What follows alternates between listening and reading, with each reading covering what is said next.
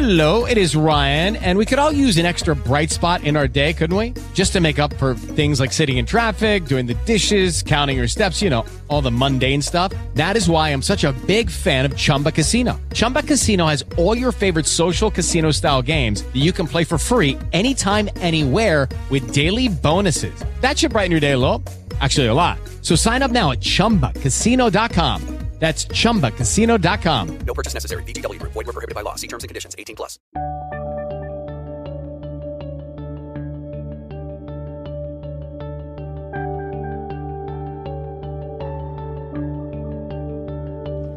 Bienvenidos a Lactando, un podcast de Emilcar FM. Este es el capítulo 33 y hoy es 8 de julio de 2017. Lactando es un programa sobre lactancia y crianza con apego producido por la Asociación Lactando de la región de Murcia. Yo soy Rocío Arregui y hoy estoy acompañada gratamente en este sábado por la mañana por Esmeralda. Buenos días, Esmeralda. Hola, buenos días. Y por Raquel. Buenos días. Buenos días.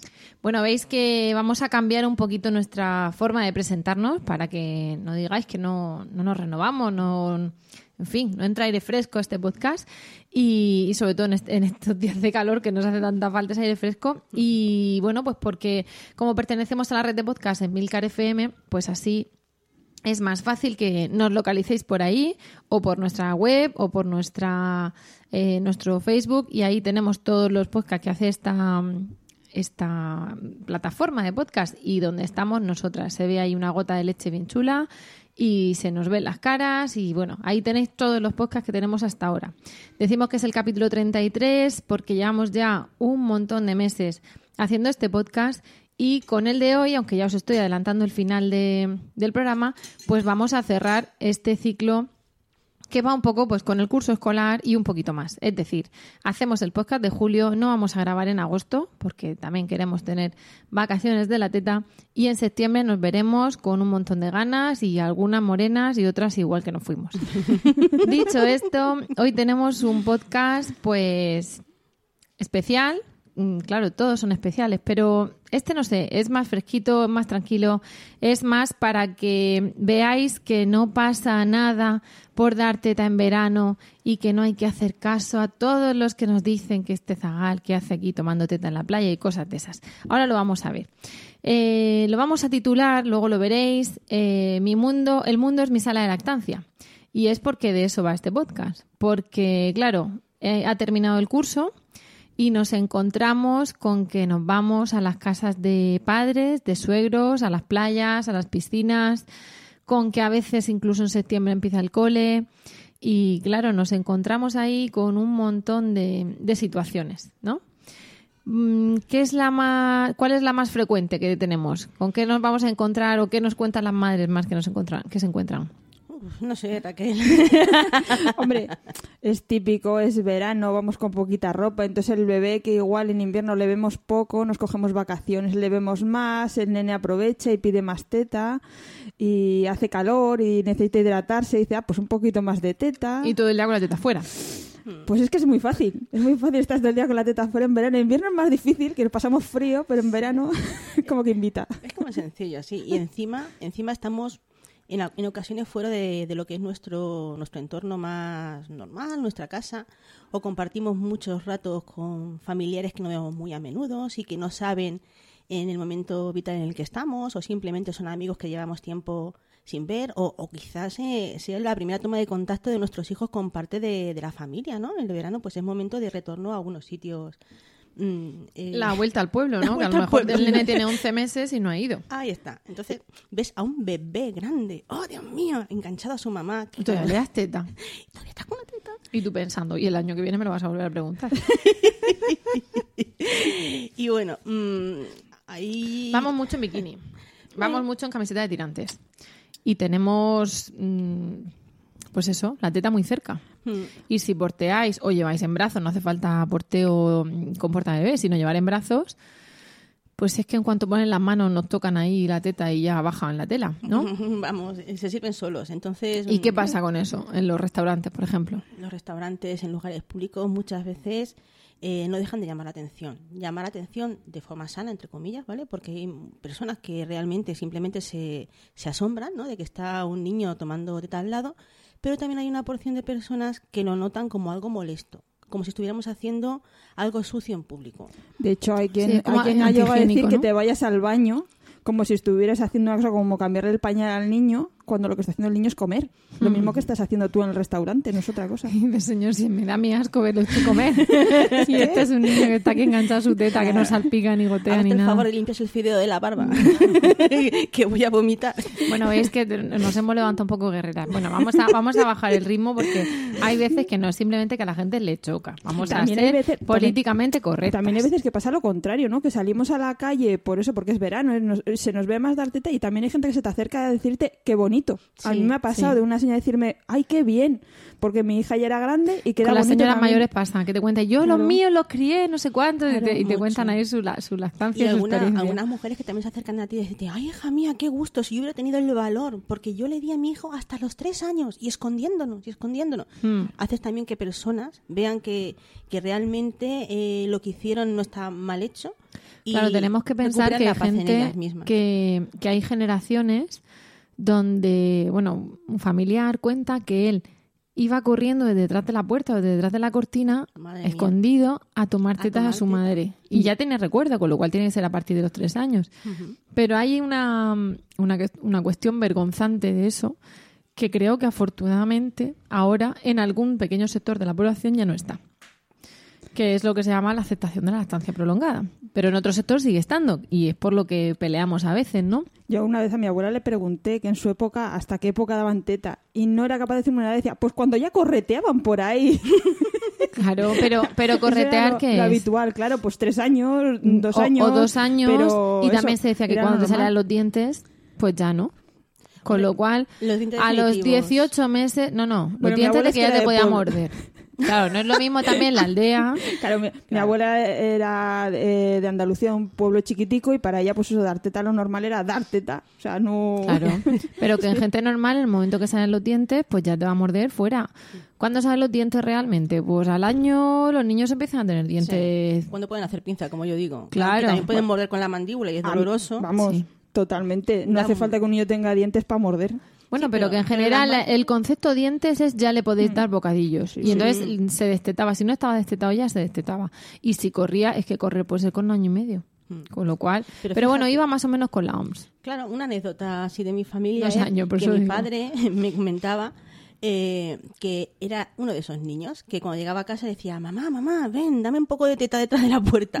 y, y, no sé, mm, había momentos en que la mujer ya intentaba también des- destetar a- a- a- al niño, ¿no? Y mi abuela lo que hacía es que, según mi padre, se ponía un pellejo de conejo encima de la teta con la idea de que cuando mi padre mm, descubriera a, a su madre y viese pelo, se asustase y no le pidiera teta, ¿no? bueno, pues mi hermana, mi, mi padre me decía, yo ya estaba harto, y llegó un día en que dije, madre, quítese el pellejo del pecho, que yo quiero teta, no quiero pellejo. Eh, no sé ya hasta qué punto eso era real o no, cuál era su recuerdo de formado y qué es lo que recuerda en base a lo que le habían contado. Pero Qué está claro que un niño que razona así y, y lo transmite así no tiene mm, un año y medio.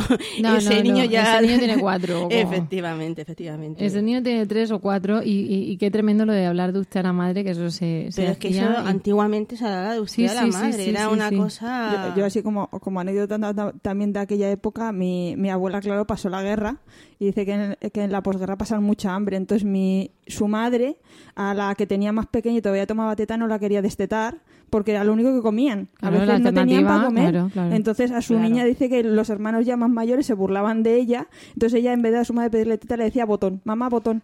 Y ella sabía que era teta. Teta. Porque algo que había para comer. Claro. Bueno, pues eh, por suerte esas cosas han cambiado. El, el tema de la posguerra y el hambre. Y por suerte el tema de la lactancia prolongada pues va cambiando también.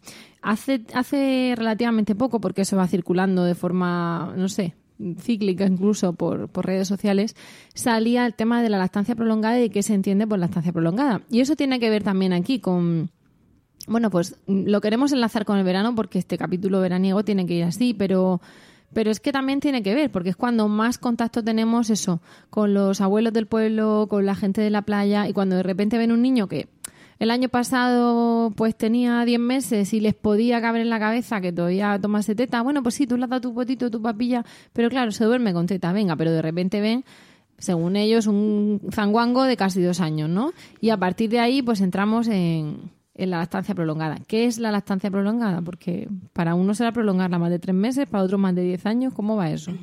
Hombre, no sé, desde el punto de vista eh, de la OMS, la lactancia materna prolongada sería aquella que sobrepasa los dos años de, de lactancia. Mm, porque se supone que hay que darle un mínimo de dos años, con lo cual, mm, hasta que no cumples esos, esas, esas determinadas características, no estarías entrenando en un periodo prolongado. Mm, hoy en día, encontrar prolongada suele ser más sencillo, pero no siempre las mujeres eh, terminan de aceptar esa idea, porque de los dos a los tres años hay muchísimos cambios dentro de la vida de un niño y de una familia. Y a veces cuesta un poquito conjugar lo que es eh, lactancia y el resto de actividades que puede desarrollar esa familia. Pero, ¿En qué estás pensando? pues mira, estoy pensando que igual que en verano de cara al cole mm, tienes que retirar obligatoriamente el pañal en la mayoría de los casos y tienen que dejar el, el chupete, pues hay muchas, muchas madres que se plantean si también es necesario destetar a sus hijos una vez que van a incorporarse al, a lo que es el horario mm, escolar. Nos estamos refiriendo a infantil de tres años, de cuatro años, de cinco años, ¿vale? Hay muchas mujeres que se plantean si eso Es que se puede nenes, hacer o no. hay nenes que entran al cole con... Con dos años y medio. Sí, Sí, Porque son de diciembre. Los de diciembre es que entran con dos años y nueve meses y en agosto de repente les quitan el pañal y les quieren quitar la teta y el chupete, el que ha dormido con chupete y todo, ¿no? Efectivamente, es que es muy, muy, muy mm, característico el tú observar en septiembre la cola de un cole y tú estás viendo ahí a los niños que han nacido en diciembre y a los niños que han nacido en enero. Y estamos hablando de que hay niños que se llevan un año, un año Es de, que cal- se nota de- de muchísimo, calendario. se les nota. Entonces, claro, las mamás que han optado por el pecho, que siguen amamantando a sus hijos, eh, que han ido a unas reuniones mm, en las que se les ha dado una serie de directrices, que como sean como las que me dieron a mí, van listas. Porque eso de que de deberes para el verano tenéis que eh, a- obligar a vuestras hijas a estar sentadas media hora sin hacer nada. A ver, ¿quién es la guapa que a una niña sana, eh, con inquietudes y con muchísimas ganas de explorar su entorno, consigue que se esté sentada y quieta sin hacer nada durante media hora? Mm, esos deberes son un poco extraños. Si extrapolas también, no, tienen que dejar los biberones. No, vamos a ver, mi hija no toma biberón. Pero es que tampoco puede llevar chupete. Hombre, claro, si no va a llevar chupete. Es que mi hija tiene que entender que para poder estar en un entorno y ser aceptada deberá seguir una serie de normas que estaría más o menos de acuerdo con ella, pero mm, tendrá que seguirlas. Pero hay algunas cosas en las que usted tampoco se puede meter, porque eso ya entra en torno de lo personal, como puede ser el colecho, el tipo de alimentación o Pero el es que tipo de una cosa es lo que pasa en el entorno del colegio, que debemos seguir una norma, pues también porque hay un profesor con 25 niños que tiene que sobrevivir a ello, entonces está muy bien, pero luego en tu hogar, en tu casa, Tú haces lo que quieres, pero es que hay muchos educadores que piensan que cuando el niño va a sentirse triste va a pedirle teta a la profesora. Y es que eso no es así. Vamos a ver, un niño pide teta, apego y alimento a su madre, no A a, la profesora. pedir, Efectivamente, es suficientemente maduro. Si está suficientemente maduro como para entrar en un colegio, es suficientemente maduro como para saber a quién O tiene sea, a que pedir veces, las es que, cosas. a veces es que no están maduros para entrar al colegio, porque Eso eso, es, yo no voy a entrar ya luego en si lo escolarizas o no, o si lo escolarizas en casa o no, pero hay una cosa en Noruega, por ejemplo, que es muy curiosa, que no sé además de escribir bien, que viene a ser algo así como que los niños eh, tienen que haber Lucky Land Casino asking people what's the weirdest place you've gotten lucky? Lucky? In line at the deli, I guess? Aha, in my dentist's office. More than once, actually. Do I have to say? Yes, you do. In the car before my kids' PTA meeting. Really? Yes. Excuse me, what's the weirdest place you've gotten lucky? I never win and tell. Well, there you have it. You can get lucky anywhere playing at LuckyLandSlots.com. Play for free right now. Are you feeling lucky? No purchase necessary. Void where prohibited by law. 18 plus. Terms and conditions apply. See website for details. It is Ryan here, and I have a question for you. What do you do when you win?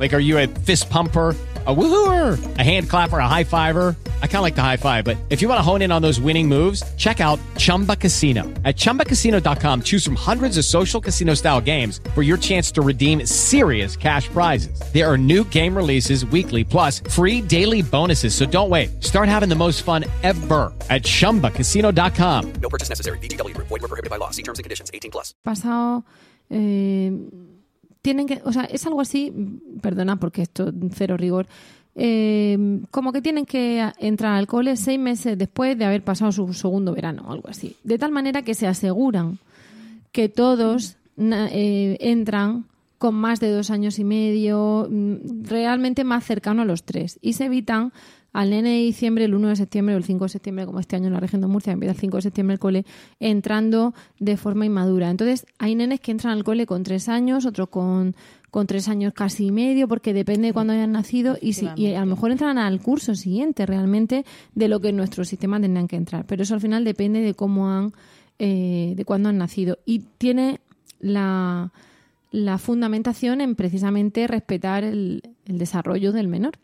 Y en este sentido voy a hacer un inciso, voy a hacer publicidad a nuestros propios podcasts de Emilcar FM, porque me habéis recordado, esta red tiene un podcast, tiene varios, y, y uno de ellos que de educación se llama Trasteando en la Escuela.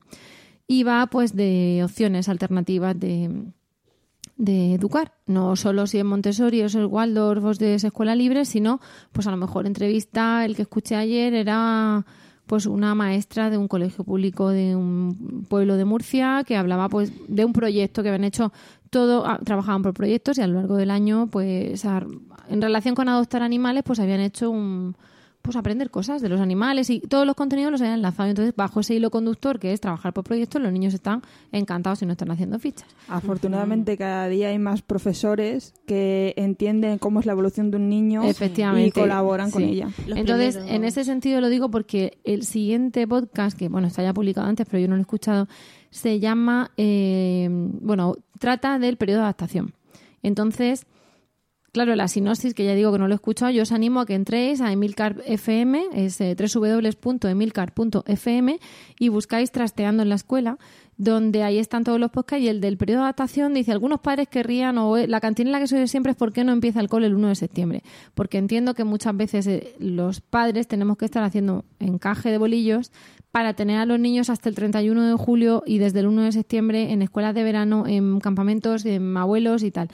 Y claro, una de las cosas es esa. Y se quejan, porque eso además ha ocurrido todos los años del periodo de adaptación, que ocurre solo con tres años, que antes duraba como un mes y tenía su parte ridícula porque era como que un día iban una hora, otro día iban otra, otro día una hora y media, otro día una hora y cuarenta y cinco y al final, claro, eso es inviable para una, eh, Para una familia una familia normal, que trabaja.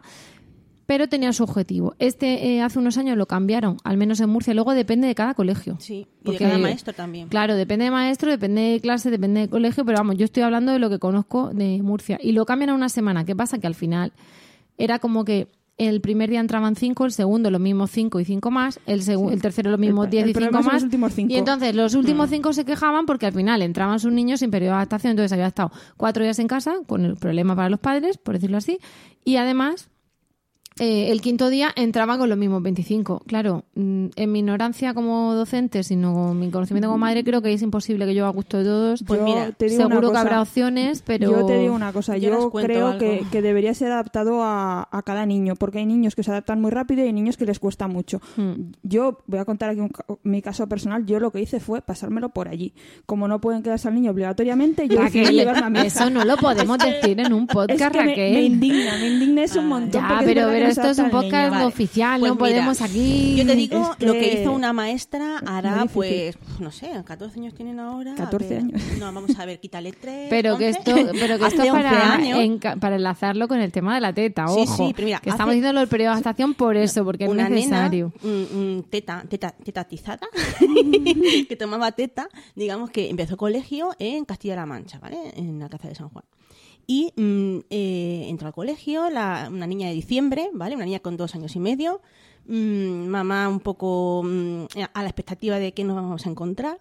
Y lo que se encontró fue una maestra que lo primero que hizo fue una fiesta donde estaban invitados todos los papás, todas las mamás, todos los abuelos que fueran a cuidar de ese niño en concreto, para que eh, los niños vieran cómo sus padres entraban a la clase, se sentaban en las sillas, se sentaban en el suelo, jugaban con los juguetes, conversaban entre ellos, trataban a la profesora y la integraban dentro de su entorno como una persona no extraña. Claro, para que Fíjate que se qué gesto cuidador. tan simple y tan potente al mismo tiempo. Y eso no cuesta dinero, señoras. Yo, yo siempre quiero dejar ¿Eh? a mi hija en, Sí, es que además no te dejan pasar. siempre Claro. de- a, a mí en el colegio me acuerdo que cuando fue, era la reunión con la profesora, la profesora nos dijo que por favor lleváramos al niño a la reunión porque era solo con nosotros. Entonces, como era persona, eran 10 minutos, pero ahí aprovechaba para tener ese, ese Sí, contacto ese con el primer claro. niño. Es que tener en cuenta una cosa, ¿qué le decimos a nuestros hijos y más ahora en verano que estamos mm, fuera con mucha gente a nuestro alrededor, que no le puedes hablar a un extraño, que no te puedes fiar de nadie a la que no Madre conozca. mía. Y le metes en un colegio con un montón de profesores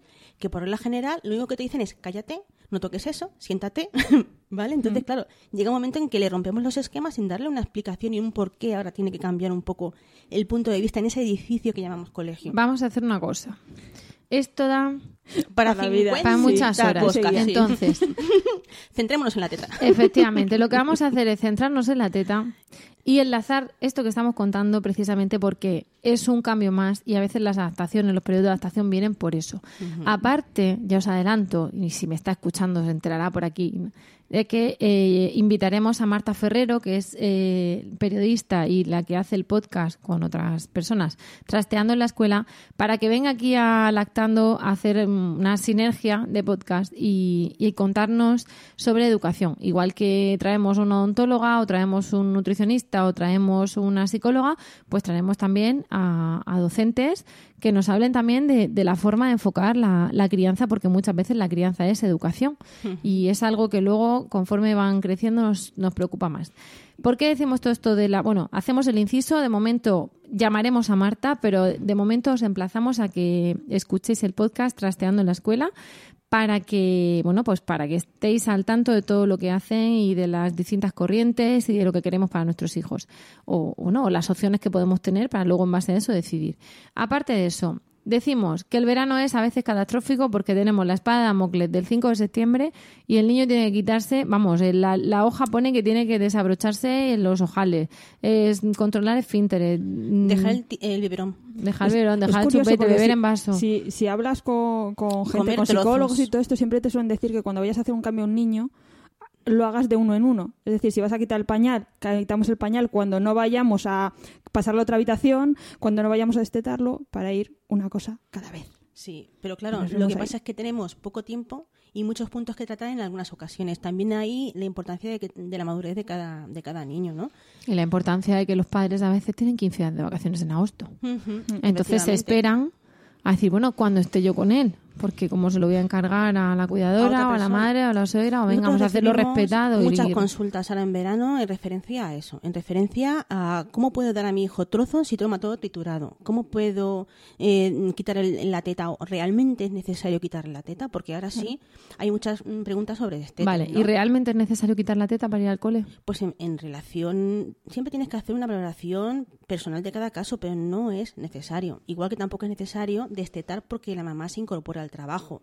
Lo que sí que hay que hacer es un poquito el pensar cuál es tu meta y según tu meta, pues ir marcándote unos objetivos. Y esos objetivos será pues ir hablando con el niño que en determinados momentos del día ella no va a estar como igual cuando se va a trabajar y que en ese momento no va a poder tomar teta y que luego cuando estemos en casa pastarás las tomas que también quieres seguir dándole. Es distinto. Hablas con un niño mayor que razona y con el que vas a tener que mm, buscar un punto de encuentro. Bueno, los niños de dos años y ocho meses es, es complicado. A veces que razonen, Estamos depende del niño. en un momento Pero vital se de puede entender que por la mañana ya no maman, salvo que esté la madre en casa y el niño en casa. Es que claro, hay tantos casos como personas.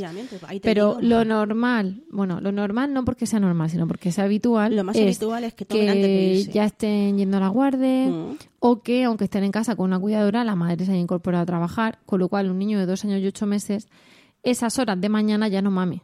Entonces, si pide teta los primeros días, puede ser más por necesidad de eh, bajar el estrés y, y de encontrar su figura de apego que por necesidad de teta. Son Pero muchas eso, fuera, tendremos- claro. eso, eso es en el momento de recoger al, al bebé, atender esa necesidad de estar muchas horas separado de mamá. Claro, no, pero yo me refiero mientras eso. está Pero- en la clase es con la profesora, con lo cual la profesora tendrá que bajar ese nivel de estrés de otra manera.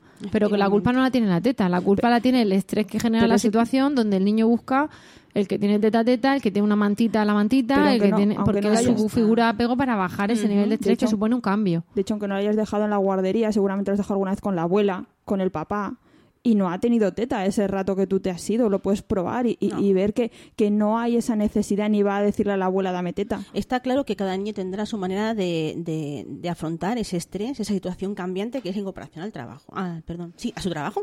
Realmente el colegio es como su trabajo, un trabajo para niños pequeños, para, para personas pequeñitas. Y Hmm, Dime, dime. no, no, simplemente eso. También consultan mucho eh, las mamás que han optado por no destetar al niño. eh, que durante, cuando llegan a casa no quieren comer, que lo primero que quieren es teta. Y es lo que estamos hablando, ellos bajan un poco su nivel de ansiedad. Y tenemos que recordar que la lactancia materna hasta que termina sigue s- siendo nutritiva, ¿vale? Con lo cual, si el niño mm, come teta y, merienda lentejas, tampoco pasa nos tenemos nada. que alarmar. Llegará un momento en que volverá a hacer un reajuste en sus necesidades, se comerá las lentejas cuando salga porque tendrá más hambre que el perro ciego y luego pedirá su teta, pero es normal que al principio esté todo un poco como descolocado, ¿no? Claro, La ¿qué pasa aquí? En, en- en función Tetris. Para, para cerrar esta parte, mm, ¿recomendáis destetar en verano? Yo a mí- la mía se destetó en verano, pero no lo recomendaría.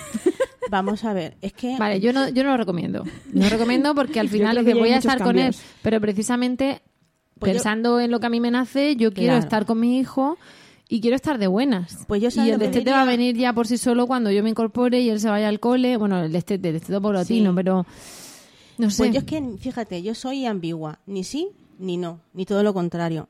Cada madre y cada niño sabrá cuándo ha llegado el momento para destetar. Efectivamente, Sí, si era pero- su momento, no, vas pe- a tener... No, pero- Beto, no me refiero a eso. eh, por supuesto, por supuesto, que con la madre y cada niño. Pero yo no me refiero a destete decidido por la madre y por el niño, sino a destete que tiene que ser ya por alguna circunstancia externa. Entonces, yo no destetaría en agosto. Destetaría en julio, en septiembre, en cualquier mes menos en agosto. Me explico.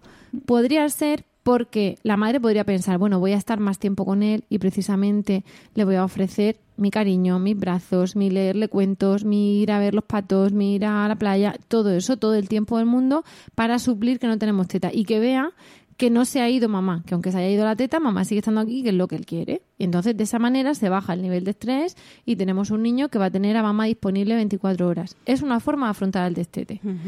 Yo quizá de forma más egoísta pienso, el niño está todo el día viéndome las tetas, estoy en bikini, estoy en tirantes, Una época difícil. eh, yo también quiero estar tranquila y quiero descansar y quiero una relación mm, sana, mm, pacífica con mi hijo este mes y no quiero pasármela, como además él va a tener yo- más la te entiendo, necesidad. pero porque en agosto como mes vacacional. Claro, pensando... Claro, pero es que hay muchas familias que el mes de vacaciones lo tienen en septiembre, que el mes de vacaciones Bueno, yo me refiero al mes de vacaciones. Vale, de ¿vale? Pensando que además Hombre, hace más calor. no Entonces yo pienso que el niño tiene. Más calor, con lo cual tiene más sed y además Tiene- tiene más cerca la tentación. Efectivamente, tienen más Entonces, posibilidades de oferta. Con claro. lo cual, mm, ponerle a un niño la miel en los labios y decirle no, no, no. mm, Por, por lo eso que digo que es por muy respetuoso que sea y por muchos cuentos que le pueda leer y por mucho que me anticipe y por muy pacífico, la sensación es que voy a estar todo el tiempo en una tensa calma de que no me pide porque le tengo que sacar enseguida otra cosa porque Pero está todo el lo día... que sí que hay que dejar claro es que no es eh, obligatorio y excluyente, no es obligatorio el destete y no es Hello, it is Ryan, and we could all use an extra bright spot in our day, couldn't we? Just to make up for things like sitting in traffic, doing the dishes, counting your steps, you know, all the mundane stuff. That is why I'm such a big fan of Chumba Casino. Chumba Casino has all your favorite social casino style games that you can play for free anytime, anywhere with daily bonuses. That should brighten your day a little. Actually, a lot. So sign up now at chumbacasino.com. That's chumbacasino.com. No purchase necessary. VGW Group. Void were prohibited by law. See terms and conditions. 18 plus. excluyente la teta y el colegio. Eso es una cosa que tienen que tener claro, que si quieren destetar tiene que ser porque ellas realmente estén convencidas y, y lo necesitan. Y más que consultan porque tienen agitación, ¿vale? Entonces la agitación, la de la- agitación es venal. La agitación de la lactancia, que es una cosa que muchas mujeres ahora con el calor también sienten más, es cuando las mamás sienten un yo quiero seguir desde el punto de vista psicológico amamantando a mi hijo, pero desde el, desde el punto de vista físico tienen como un poco de, de rechazo, ¿no? Les causa una, una tiricia en la succión, les duele el pezón, están irritables, mm, una vez que consiguen el agarre, los críos maman, eh, ellas están nerviosas, no Quieren que acabe disfrutan. cuanto antes la Quieren toma. que acabe cuanto antes. Es una sensación Sí, un poco es como desa- medio, ambigua. es ya mayor, yo no sé si estoy cansada de dar teta, pero al mismo tiempo quiero seguir dando teta. Claro. Pero me gustaría dormir del tirón, pero ahora cuando El vuelven ya los ciclos menstruales también te escuecen en ciertos Sí, momentos. estás entonces más nerviosa, es, una cosa ahí rara. ¿no? Entonces muchas mujeres no saben que la agitación es otro, otro, otro pasito más, otro, otro paso más de la lactancia. Y es una manera que tiene nuestro cuerpo en algunos momentos de decirnos, estamos listos para que tú decidas destetar. Es una manera como... Que no significa que cuando venga la agitación haya destete. No, simplemente que es a que veces entendáis que eso ocurre y si os sentís identificadas, que no os sintáis culpables, porque es un proceso más, es algo natural. Algunas mujeres pasan por un periodo de agitación, igual que vino se va, Y hay otras mamás que ya no pueden más y deciden destetar. que es tan, tan respetable una cosa como la otra, que hay gente que lo supera el bache y hay gente pues que decide que haya llegado al final. Suele haber un periodo de agitación en torno a los dos años. Sí, porque la situación cambia mucho. Ellos pasan por un brote, por un- una crisis de reafirmación en la que toman muchísimo pecho y la forma de succión de un niño mayor es bastante distinta a la de un bebé Sí. pequeño. Además, es si fuerte. tienes, estás con tándem, Luego además es un poco están, complicado. A lo mejor están de pie y te, y te despelotan y entonces te piden y te bajan la camiseta y te tiran y, y te cogen en misa mayor y, y además quieren que la teta les siga, con lo cual a veces te, te llevas tirones de teta. Y Y, tú dices, no, no, mira, la teta está aquí, tú si te quieres soltar, pero no sé a quién llevar. Y es ahí una cosa curiosa. Bueno, pues vamos a hacer una pausa. Bebed, mm, comed bizcocho, bebed café y os voy a contar porque tenemos un podcast nuevo en Emilcar FM que se llama Preestreno. Y os lo queremos contar pues porque ahora tenemos muchas horas de verano, de siesta y hoy lo mismo pues os gusta. Preestreno es un programa semanal con todo lo que necesitáis saber antes de ir al cine o de encender la tele, porque habla de trailers, de fechas de estreno, de proyectos, de directores, de repartos, de fotos de rodaje. Y Antonio Rentero, periodista, te alivia la espera de turno hasta el estreno que quieres ver con píldoras de información anticipada. Además, pues por si pensamos que es poco de, bueno, si es que yo ya no voy al cine, pues también sabrás lo que va a venir en cuanto a series de televisión, que es algo pues más que tiene todo el mundo en su casa. Preestreno lleva ya una semana de andadura, así que podéis ir a Emilcar FM, ya os hemos remitido a Trasteando la Escuela, pues ahora os remitimos a Preestreno, pues eso, para que no os aburráis y os ponéis al día de lo que está ocurriendo en los platos de cine, los sets de televisión y, y bueno, pues ahora entre cines de verano y cines normales seguro que algo de ese podcast os interesa. Todo eso y mucho más en Emilcar FM, habéis tomado ya bizcocho y seguimos. Y ahora dejadme que beba yo y seguir. ¿Qué es lo que opináis en cuanto al tema? Porque hemos hablado del destete, hemos hablado de la lactancia prolongada, pero el tema público, los restaurantes, vale, pero y más sitios, y la playa y la piscina. Y la piscina, eso te va a decir. La Os piscina comunitaria, la piscina mm, pública, eh, porque hay matices. Si tú tienes una piscina para ti sola, de tu uso y disfrute, ahí no vas a tener problemas, salvo que invites a algún amigo. Si es una comunitaria, te van a mirar mejor, te van a mirar peor, mm, pero ¿y si es una piscina pública, de esas olímpicas, o dos o tres piscinas, o un complejo deportivo, tú tienes un niño, pues eso, de esos que van a misa mayor, como tú dices, y deciden que la teta tiene que seguir a su boca y no él a la teta. ¿Cómo lo encaras? Porque algunas veces no es que te sientas tú más o menos incómoda, es que la gente te mira e incluso puede llegar a llamarte la atención. Se han dado casos, ¿no? Hace poco de, de decirte que te tienes que salir. Y eso no, no, es, no es correcto porque lo que estamos haciendo es alimentar a nuestro hijo y no, y no tiene razón. De hecho, en Zaragoza han hecho la iniciativa de dar un día para que vayan las mamás lactantes gratis. Mamá con su bebé que está dando teta puede ir gratis. pero eso salió a raíz de, Por de- eso, de porque- expulsar a una madre, ¿no? Porque expulsaron a una mamá Sí, claro. y, y lo que ha hecho el Ayuntamiento de Zaragoza, en vez de apoyar eso, esto es una piscina pública y ahora vamos a hacer un día de que vengan las mamás lactantes gratis. Es que, es muy mm, bonito eso porque muchas veces no se hace ese apoyo desde las instituciones. Pues mamás de Zaragoza que nos escucháis, Además, ya es- sabéis es que tenéis que mirar y es un hoy día, día, hoy día no 8, estaba hoy día de que- 8, ¿es hoy sábado al mes? 8, sí, ¿Es ocho hoy, hoy? hoy, hoy es Pues día sí. 8. La cuestión es que uno de los socorristas de la piscina llamó la atención a una mamá que estaba amamantando a su hija de, de tres años en la orilla de la, de la piscina y le llamó la atención no por el hecho de dar mm, pecho en público, sino por el hecho de que su leche podía llegar a contaminar de fluidos biológicos eh, el agua, ¿no? Entonces yo, mm, señoras que están menstruando, por favor, absténganse de bañarse, porque también sus A ver, fluidos corporales pueden niños- estar y de niños que- niños que hacen.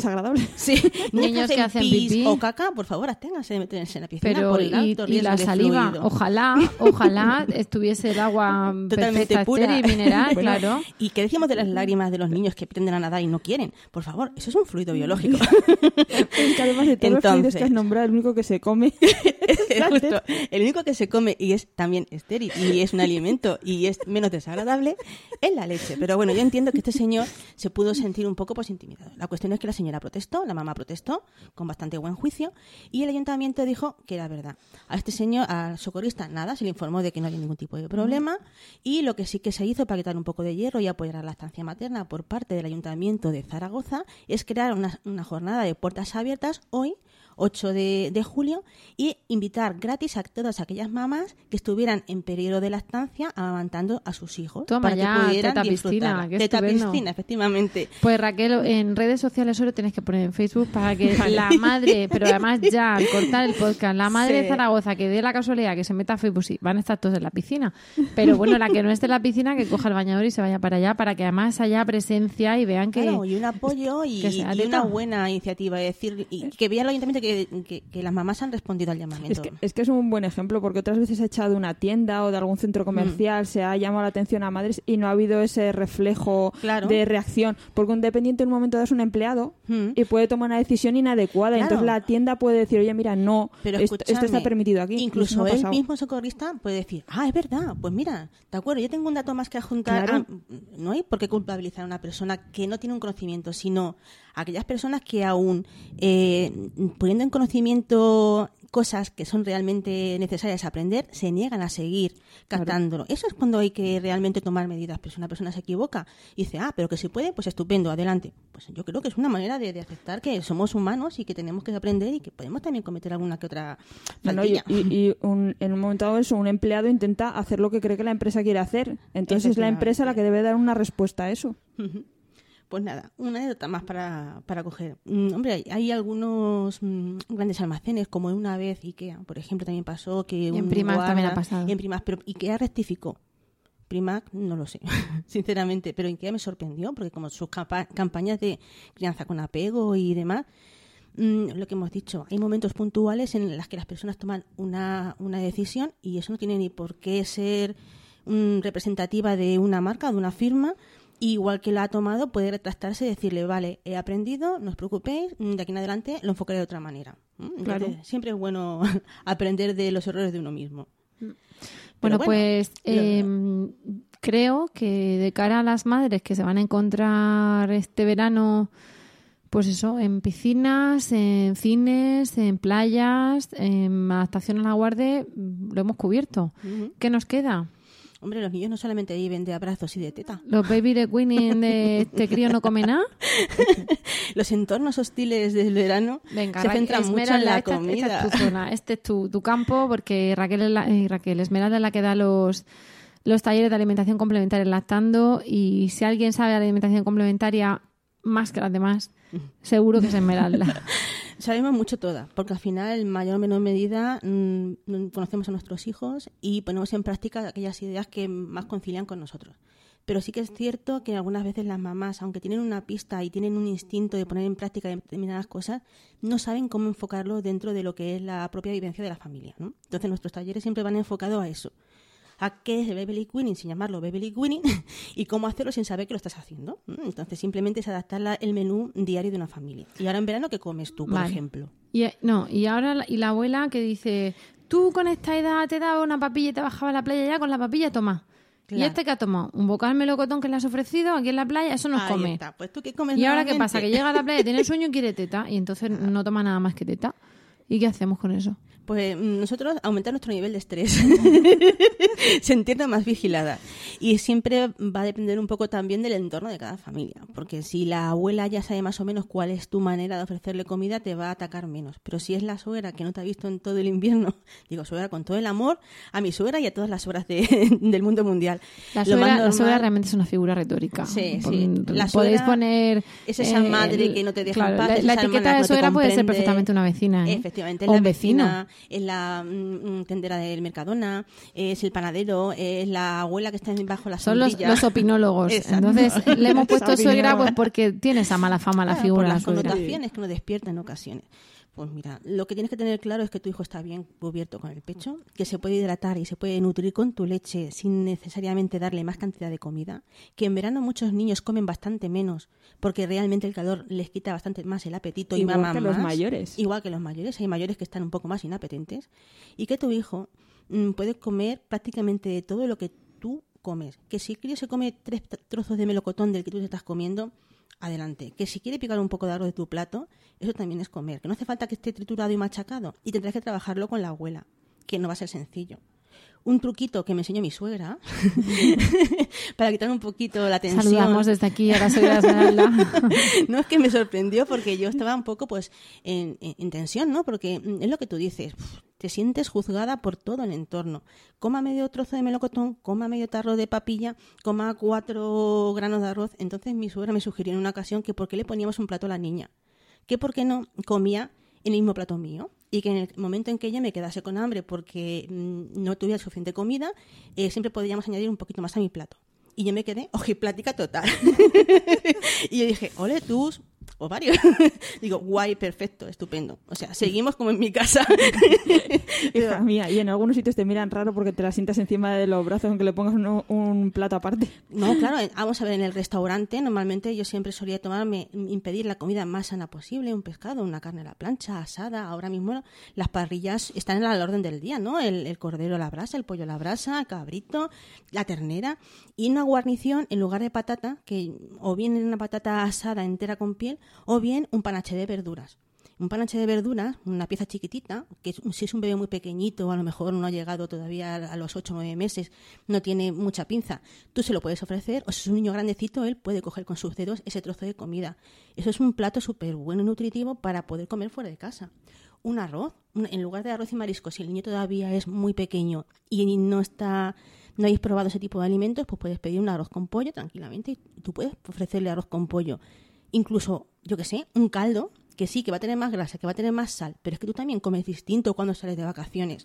Y un poco de caldo, le pones pan y tienes una papilla de cereales enriquecida con, con, con sal y con hierro, que también le vas a poder ofrecer. Son opciones al socorrido potito ese que puedes tener en el bolso y no tienes ni por qué llegar a abrir. Que el potido está fantástico, ¿eh? Claro, no, lo eso te digo, es- es el plan B. Es que el, men- al menú infantil, menú infantil al final es una fritanga ahí. Efectivamente, nada saludable. Pues bendito potito, porque un nene de dos años se puede tomar perfectamente un potito y Mm. como nosotros nos tomamos una crema de verduras. Pero un niño de un año, una pechuga empanada ahí con patatas fritas grasientas, pues mira, ¿qué quieres que te diga? Pero es que incluso aunque te la pidas tú, una pechuga, pues a lo mejor no mastique igual, porque tampoco se lo puede dar igual, no se va a poner Es a, distinto. a enfollonar el restaurante, a mancharse y tal, lo podemos entender. Pues entonces, bendito Por potito. eso, por eso saca a colación el potito del bolso, ¿vale? Porque siempre tenemos un plan A y un plan B, porque somos mamás y porque sabemos que no todo, siem- todas las Y cosas porque los salen. potitos llevan todos sus controles de, calidad, de sanidad. Ahora tienen la opción más bio, Mm. menos bio. Y, y bueno, pues tiene nutrientes, tiene una dieta equilibrada y tiene sus controles sanitarios. Si tu potito es casero, puedes perfectamente sacarlo congelado Ah, y llevarlo claro, yo estoy, congelado yo estoy en el bolso. sí, yo estoy no, partiendo estamos- del comercial, que es el que Vale. aguanta carros y carretas cerrados en el bolso. Porque no, el no. casero tienes que andar pensando Estamos que no se hablando rompa la de que de, frío podemos encontrarnos en verano. Pues estamos hablando de la comida de bilingüe trocitos en el restaurante. Podemos encontrar el potito del bolso que viene fenomenal, tener un plan B. Y podemos también sacar nuestros potitos, pero siempre con la idea de llevarlo congelado, ¿vale? Y siempre una nevera de frío. Yo, lle- yo llevaba pasta congelada. Yo como lo trituraba, yo me lo llevaba congelado. Pues ya sabes lo que llevaba. Muchas veces llevaba una manzana, la cogía, la agujereaba, siempre. la metía Fruta dentro del microondas de los restaurantes y le hacía una composta de manzana estupenda. Eso y un poco de pan puede ser una merienda o una cena bastante aceptable. Yo creo que no se puede salir con niños de casa sin fruta y pan. Sí, la verdad es que suele ser un fondo de, de bolso muy práctico en las madres. Claro. Pues aparte de eso, otra cosa que podemos tener, pero ya mm, cambiando un poco el, el tema, es a veces tiempo para, pues para leer.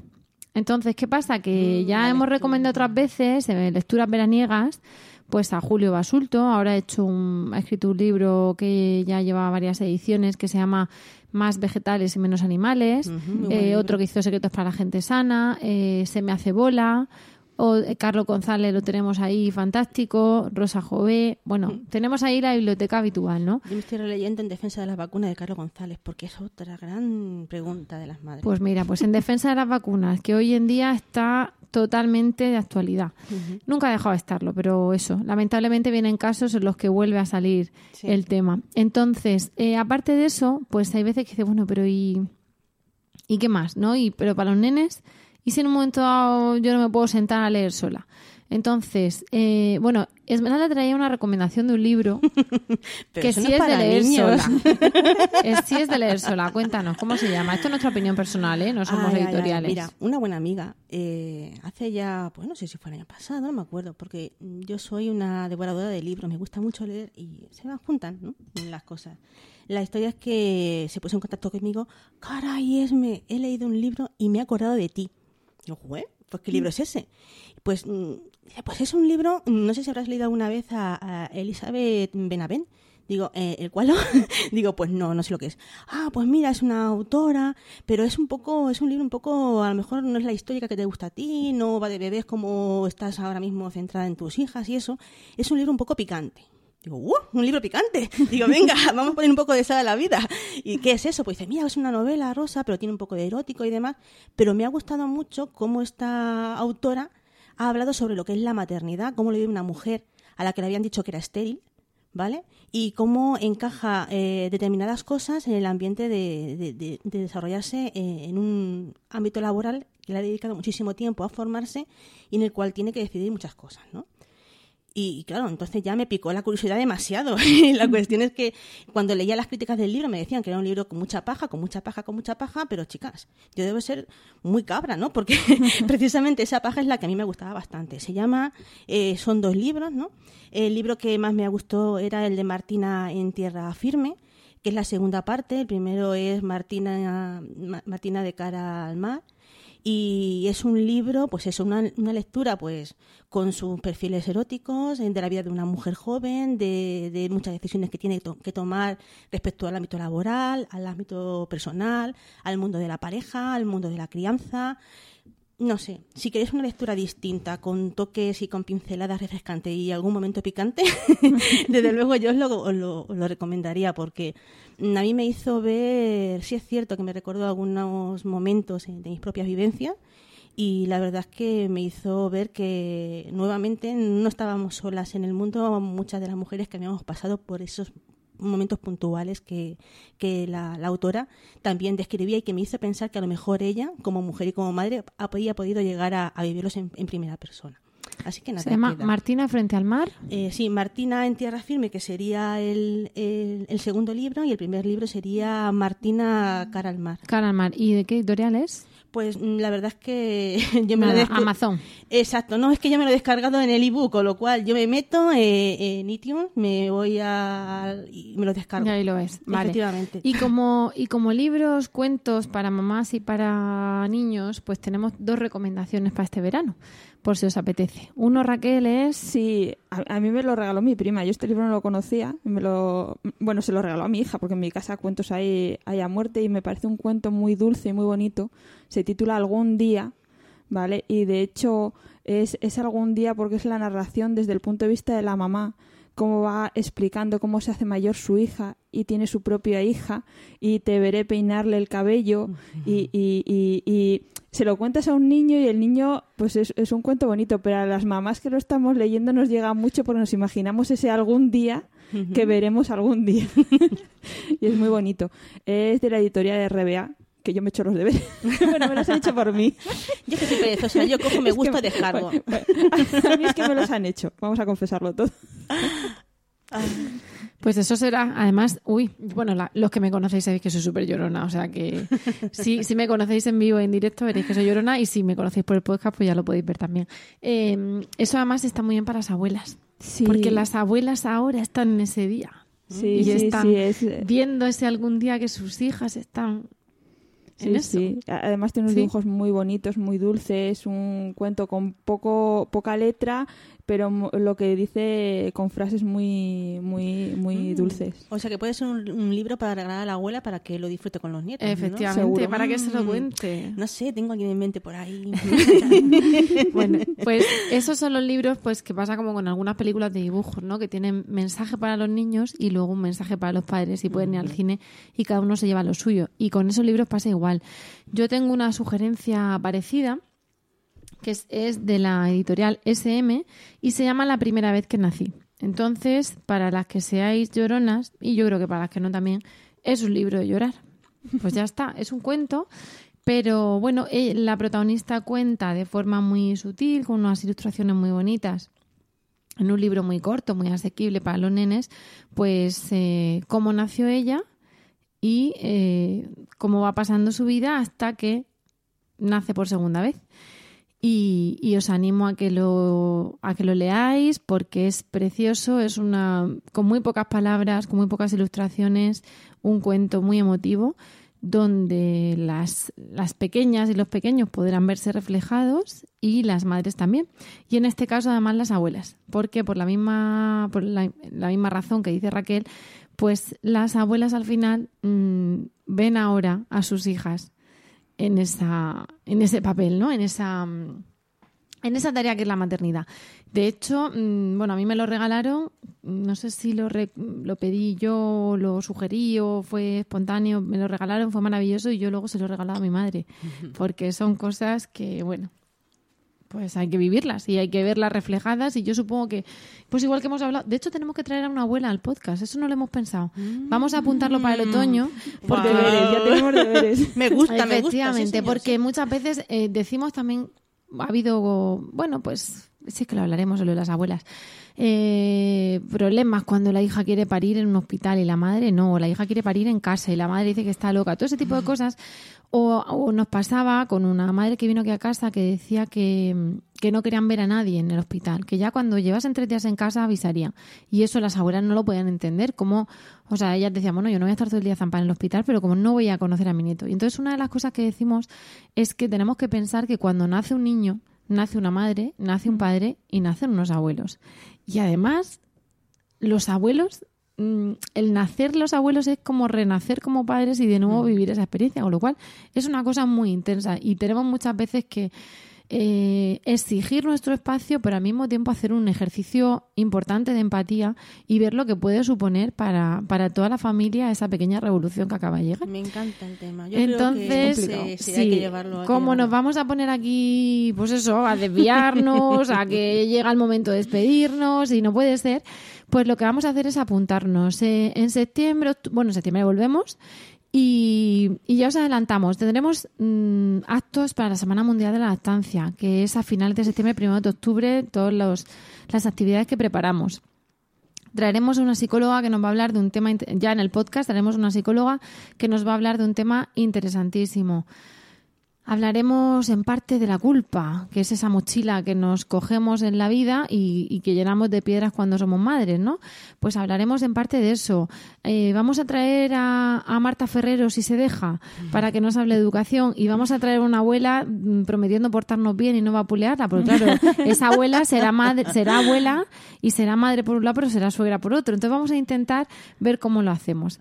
Pero bueno, todo esto son pequeñas píldoras de- del ciclo que viene, del curso que viene, y lo que vamos a hacer ahora es despedirnos. Nos ha encantado estar este curso nuevamente con vosotros. Para nosotros sigue siendo un placer grabar el programa y aunque esto pues no está en nuestra escaleta, lo tenemos que decir porque nos gusta grabar esto y además, pues insisto, lo tendremos que estar haciendo bien cuando fuimos uno de los mejores podcasts de 2016 elegidos por iTunes.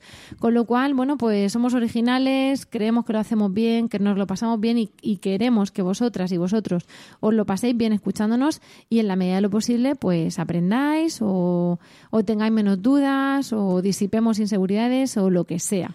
Y ¿Vale? agradecer mucho el feedback que nos hacéis cuando nos mandáis un email y nos decís nos ha gustado. Efectivamente. tal, o nos sugerís un tema. Sí. O... Yo os animo Muchas gracias por a eso. que sigáis, estamos trabajando en ello. Hay una, ¿cómo se llama? Podcast, podcast, ¿cómo? La persona que oye de regular, pero que lo oye regularmente. Sí, Hay sí, una sugerencia. eh, ya hace más de un año y medio, no os olvido, ¿vale? Todas las sugerencias que llegan eh, son, están esperando ahí el momento para salir a la luz. Eh, y estamos trabajando muy estrechamente con una nueva mamá que quiere ayudarnos un poquito más y es lo que yo creo que el año que viene, este curso próximo, va a haber temas muy interesantes, muy novedosos y que os pueden abrir un poquito más eh, las miras, ¿no? Que siempre es bueno. Efectivamente. Y todo esto, como decimos a veces, mm, bueno, por supuesto gratis y enlatado para cuando lo queráis escuchar. Eh, comentadnos cosas, sugeridnos temas. Ahora que nos escucháis en agosto, escribidnos al mail de Lactando, ¿vale? A, nuestra web, en comentarios, a nuestro Facebook, escribidnos todo lo que queráis, sugerirnos, felicitarnos, criticarnos, haced lo que queráis con el podcast porque seguro que todo nos enriquece y que además eh, de ahí sacaremos ideas para el curso que viene. Y bueno, con todo esto hemos llegado ya al final del podcast de hoy. Muchísimas gracias por el tiempo que habéis dedicado a escucharnos y esperamos de corazón que os haya sido entretenido y de utilidad. Ya sabéis que esperamos vuestros comentarios en lactando.org o en emilcar.fm barra lactando, donde también podréis conocer el resto de programas de la red y comentarnos todo lo que queráis. Por ahora nos despedimos, ahora sí, hasta el próximo programa en septiembre y os deseamos feliz verano, pero además, como siempre, os deseamos mucho amor y, mucha teta.